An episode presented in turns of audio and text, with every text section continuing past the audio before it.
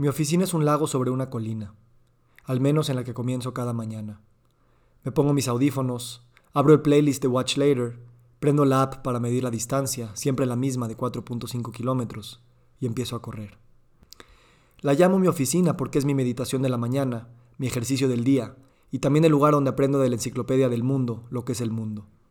Esa enciclopedia se llama YouTube, y se vuelve mi trabajo cuando me detengo unos segundos, abro mi app de notas, la misma en la que escribo este enunciado, aunque ahora estoy en mi escritorio, y anoto mis ideas para mis proyectos, mis entrevistas, las cuentas por pagar, la llamada que tendré más tarde, lo que le tengo que decir a mi esposa cuando la vea en la noche. Esta app de notas es mi segundo cerebro, o más bien, tal vez mi primer cerebro, porque en nuestra cultura llevamos siglos asumiendo que la inteligencia o la conciencia reside únicamente dentro de nuestro cráneo, de la misma forma que pensamos que el poder computacional de una computadora solo está contenido dentro de la caja de aluminio. Vivimos en sesgo neurocéntrico, y por eso la insistencia de nuestros maestros de escuela de memorizar la tabla periódica o las fechas de las guerras mundiales, como la única forma de mejorar nuestra inteligencia. Pero ese individualismo cognitivo nos lleva a resolver problemas, lo que algunos llaman vivir la vida, usando solo una fracción de la inteligencia disponible. ¿Y dónde está esa inteligencia no utilizada? En nuestros cuerpos, entornos y relaciones humanas y extrahumanas. La inteligencia está en este lago que circunfiero trotando, en el algoritmo YouTube que me empuja contenidos, en las conversaciones con otras personas, en la enciclopedia de notas que existe en papel, así como en la enciclopedia de unos y ceros en la nube, que en algún lugar del planeta son campamentos de discos duros donde se almacenan las fotos de mi bar mitzvah y los emails que mandé a la niña que me gustaba en la secundaria. Esos lugares extraneuronales son mi inteligencia, más allá de las conexiones axonales dentro de la gelatina cubierta de dura madre y hueso reforzado que corona mi cuerpo. Si esto es así, no solo mi conciencia está fuera de mi cuerpo, sino el control de quién soy está fuera de mi cuerpo, mediado por el algoritmo que lleva décadas guiándome por el laberinto de contenidos en línea. Parece que lo controlo, y sí, porque hay videos a los que les pongo like o los guardo en un playlist para después recomendarlos en mi newsletter, pero el algoritmo me lleva alimentando por años, sin que yo se lo pida o dirija, saberes e ideas que me hacen la persona que soy. Como lo hacen Netflix e Instagram o LinkedIn y TikTok, en esta economía de la atención, estos algoritmos no solo dirigen la dirección de mi vida, sino mi sentido de identidad. Con el tiempo, el algoritmo cultiva sutilmente la sensación de lo que se siente ser Víctor Sadia. El algoritmo reescribe mi pasado y dicta mis sueños a futuro.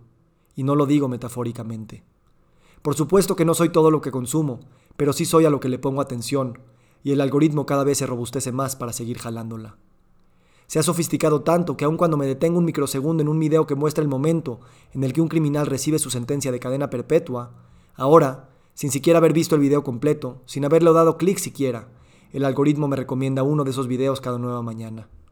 O cuando hablo con alguien y a la mañana siguiente tengo la sugerencia de video hasta arriba de mi feed con algo que habla exactamente de ese tema.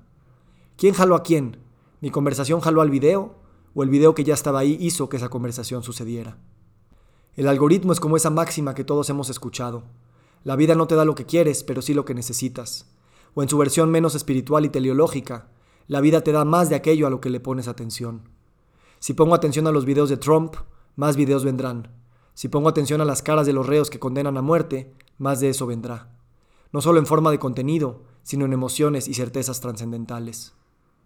Como cuando estás enojado y tu cerebro automáticamente te da ideas y anécdotas y pruebas para explicar por qué te sientes así y por qué está completamente justificado el odio que le tienes a la persona o situación que te hizo sentirte así. Eso es lo que también el algoritmo está creando, polarización.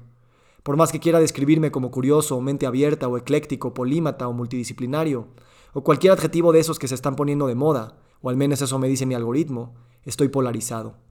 No porque odie a Trump, sino porque solo veo una fracción mínima de la enciclopedia del mundo, solo un idioma de la Torre de Babel, solo una estantería de la biblioteca cósmica, un instante en la fracción infinita del tiempo.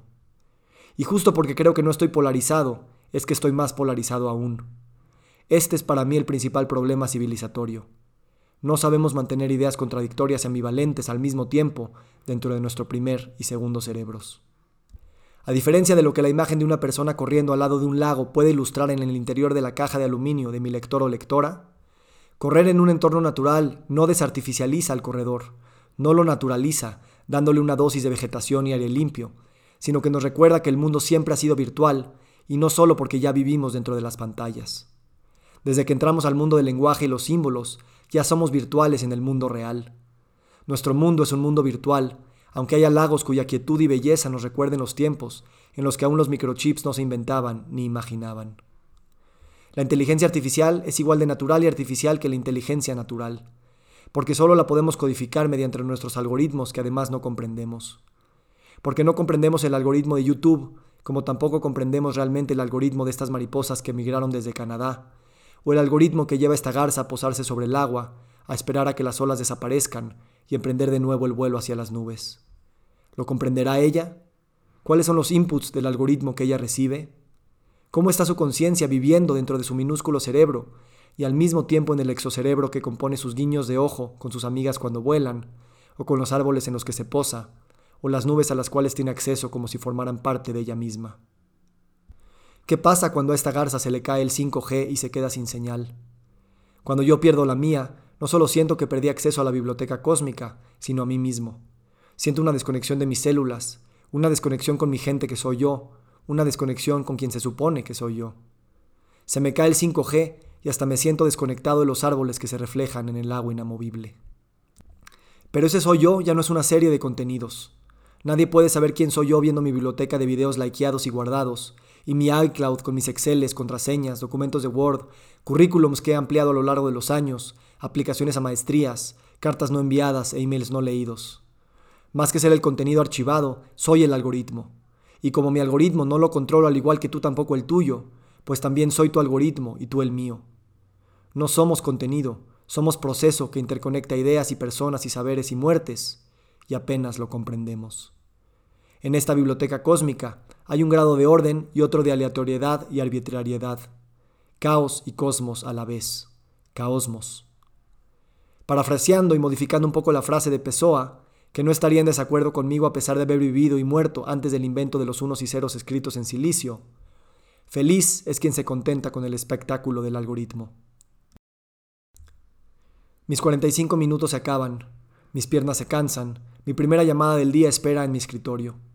Antes de despedirme del lago, antes de bajar del monte Olimpo, del monte Sinai donde conecté con las deidades del algoritmo de un martes en la mañana, recuerdo, o más bien siento en mi cuerpo, una emoción que me aprieta por un tema que tengo pendiente con mi pareja.